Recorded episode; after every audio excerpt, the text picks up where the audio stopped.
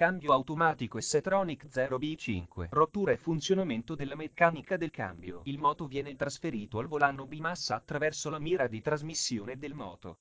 Da qui la coppia viene trasmessa alla doppia frizione, regolata elettroidraulicamente, che a scelta innesta o le marce pari o le marce dispari. Il cambio è perciò suddiviso in due sezioni. Frizione del cambio 1. Le marce dispari 1, 3, 5, 7 possono essere azionate dall'albero centrale di entrata 1 attraverso la frizione K1. Frizione del cambio 2. Le marce 2, 4, 6 e la retromarcia possono essere innestate dall'albero di entrata 2, un albero cavo, attraverso la frizione K2.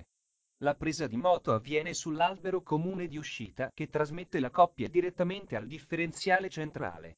Qui la coppia viene così suddivisa circa il 60% sull'albero frangetto dell'assale posteriore e circa il 40% sugli ingranaggi cilindrici, attraverso l'albero laterale fino alla scatola del differenziale anteriore. Il processo di innesto avviamento. Nella posizione P o N della leva selettrice sono innestate la prima marcia e la retromarcia. Di conseguenza, è possibile effettuare sempre la partenza senza ritardi sia che il conducente decida di partire in avanti o in retromarcia sono già preselezionate le marce corrette. Innesto. Il conducente desidera partire in avanti, posiziona la leva selettrice su D e parte in prima marcia.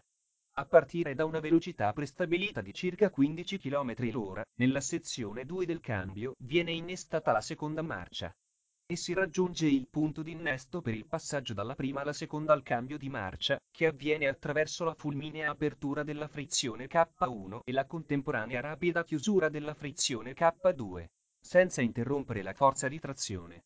Per migliorare il comfort di cambio marcia e preservare la frizione durante l'innesto o il disinnesto viene ridotta la coppia motrice del motore. L'intera fase di innesto si svolge in pochissimi centesimi di secondo. A questo punto, nella sezione 1 del cambio, viene inserita la terza marcia. Per i successivi cambi di marcia, da seconda a terza a sesta a settima, il procedimento appena descritto si ripete in modo alternato.